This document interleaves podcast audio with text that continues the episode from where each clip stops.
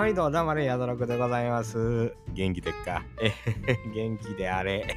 えー、毎日思っておりますよ。まあ聞いてくれする皆さんがね、えー、元気で、えー、正月のもうそろそろね、正月からこうちょっと疲れが、正月疲れっていうのありますな。そういうのが出てくる頃ちゃうかなという時に、えー、ちょうど7日あたりというんですか。えー、今日は6日の夜なんですけどね、えー、あの6日の夜にこの七草というものを用意して7日に粥に入れて食べるというような七草粥というような習慣がありますね。子供の頃っていうのは別にピンとけえへんかったんですが、えー、年取るにつれやっぱり本当に胃が疲れるというようなこと正月やっぱりあるわけですよね。でまあまあちょっと控えようかというようなことで言うたらおかえさんみたいなもんちょっと食べたいなというふうに思うのはこれね普通のことだっすね。もうそろそろあと何ヶ月もしたら私もう50だ。ええー、もうほんまにそのおかえさんでもええなというふうにね、思ってきますね。これ不思議なもんで、ええー、親らがね、こうそういうの食べててもそんな味気ないと思ってたけどね、年取ってきたら、そういうのがええな、言うてね、思ってくるもんです。不思議なもんですね。えー、年っていうのは取るもんでね、取ったことによって分かってくること、見えてくることっていうのが案外あるもんですな。えー、長生きはするもんやなと思うわけでございますが、まあ、50で長生き言うてたらあかんねやけどね、まあ、人生50年と言うてたような国ですからね、当たり前に、えー、この年もできますと、一つの何か区切りが終えるような感じがしてしまうわけでございます。まあ、この七草というものの文化じゃもっやっぱりちょっとね、えー、邪気を払うというか、万病に、万病を除くというようなもので食べられてた。ちょっとこう占い的な部分もあったみたいですけど、まあやっぱりお正月の無理させた胃にちょっと休憩をというのが基本らしいです。まあ今時のね、えー、食べ物って言ったらおせち料理食べる人も少なくなってきてますからやっぱり家におるというとちょっと豪華な食事が続くというような感覚というんですかね脂っこいもんも多いやろうしね、えー、まあこう正月ぐらいの時やからちょっとええもん食べようかえてこういっぱい食べ過ぎてしまうというようなことあったらちょっとやっぱり胃腸を休めるという方な意味合いの方が強いんちゃうかなと思うわけでございますけども、まあ、この番組でもちょっと紹介させていただいた、あの、農系ラッパー MCG もね、七草、この七草の農家さんでございましたり、まあ他も作ってはるんですけど、七草を作ったはって、この時期もむちゃくちゃお忙しいらしいですけどね、えー、そんな風なことで、えー、まあこの七草というのはね、皆さんも当たり前にこれは、まあ僕らの世代やなおとも皆さん興味はちょっとでもある人やったらあご存知やと思うんですけども、セリナズナ五行を運べな仏の座鈴な鈴代言うてね、これぐらいは皆さん、えー、ご存知だと思うんですけども、これ秋の七草っていうのもあるらしいんですよ。えー、なんかあのウィキペディアなんか見ますとね、夏の七草とか書いてあったりね、まあこれはわざわざ言いませんけどね、皆さんも見てもうたらええだけのことで、えー、でもまあ、何しかやっぱりどの季節もちょっと胃が疲れるっていうことはあるというのは年齢とともにね、えー、別にこんなもんお前一年中疲れとんがな言われたら、まあ確かにそうやなというふうに思うわけでございますけども、この七草を食べるときに前の晩のいわゆる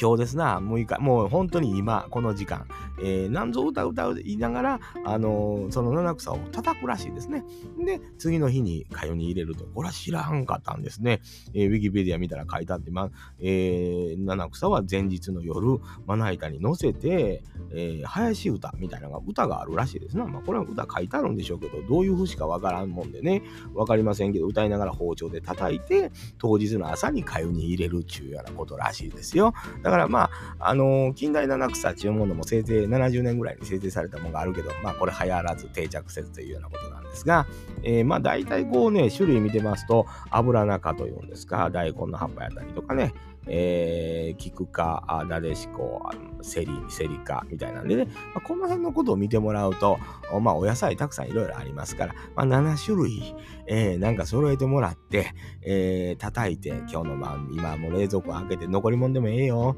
何でもええと思うねん。ちょっと胃が休まりそうなもんやったら何でもええわ。叩いてね、用意しとく。で、明日の朝になったらおかえさんに入れるというようなとしてもええような気がしますな。胃を休めるという意味ではおかえさんにしといたらええんかなというようなこと。もうこれもね、あの、ウィキペディア見てもらうといろんなこと書いてありますから、あなるほどな、中国から来たんかなとかね、えー、いろんな意味合いがある。で、まあ、この意味合いを載せるということが重要ですね。胃を休めようとこう思いながら食べるというのは、これは大事なことですな。えー、まあ、プラシーボ効果というのもあるんでしょうしね。えー、もちろんこれも大事なことやと思います。人間病は気からと言いますから、思い込んでで、えー、食べることが大事だと思うんですね。これで休まるんじゃというね、えー、ことがとても大事なことやと思いますな。うん。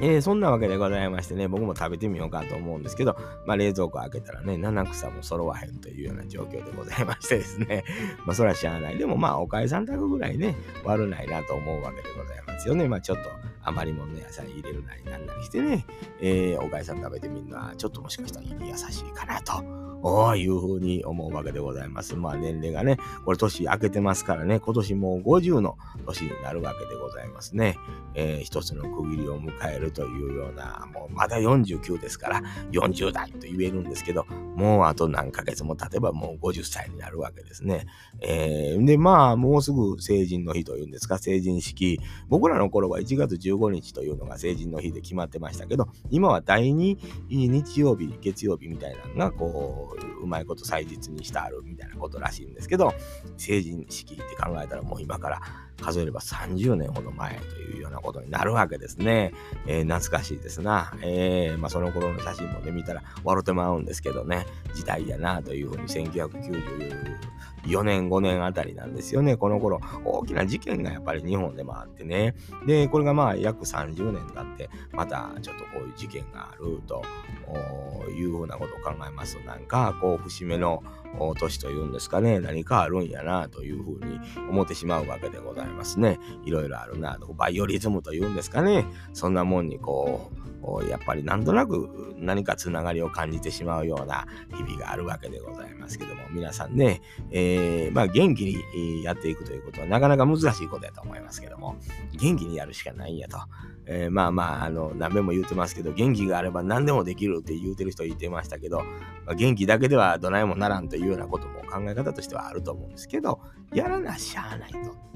いうような時もあるわけでございます。我慢せんならん時はせんならんと。我慢できへんかったらじゃあどないせえ言うんやったら我慢しなかっても時間は過ぎていくわけでございますよね。えー、どな風に経っても時間は過ぎていくというようなことを、この時間が解決するということももちろんあるわけでございます。まあそう考えたら自分の人生も多く時間が解決してくれたことっていうのはありますね。えー、まあ皆さんどうかわかりませんけど、まだこの時間が経過する真っ最中、真っ只中に生きてまんねんとかね、えー、これからこの時間を経つのを待たなあかん、苦しい中、待たなあかんという方も大勢おられるわけでございます。まあ、これも同じ時間が過ぎていくわけですな。えー、もう特に時間が過ぎ去った人が、時間が過ぎるしかないんやでと言ったら、これは説得力のあるものでございますが、えー、まあまあ、私もね、え、気がついたらというタイプですから、えこの間に何があったっていうことはありすぎて覚えてへんわけです。人間じゃ大事ですね。忘れること。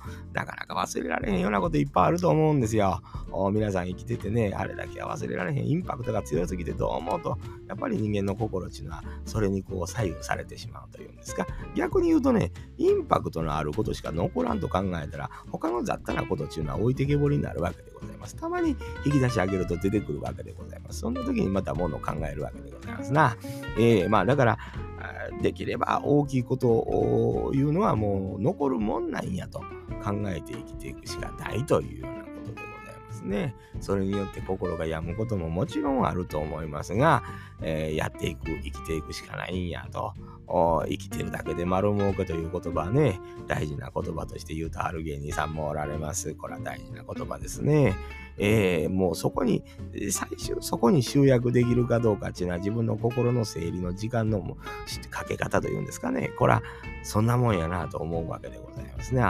えー、僕もやっぱり物事によっては整理に時間のかかるものもたくさんあります。で案外、途中まで時間かかったけど、スコーンとね、整理できたというものもあるわけでございます。これも人生経験なんでしょうね。えー、そんな風に思うわけでございますが、まあ、正月7日、七草の7日の前の6日の夜、お囃子をしながら七草を叩く。なんやろね、正月にあった何かをこう、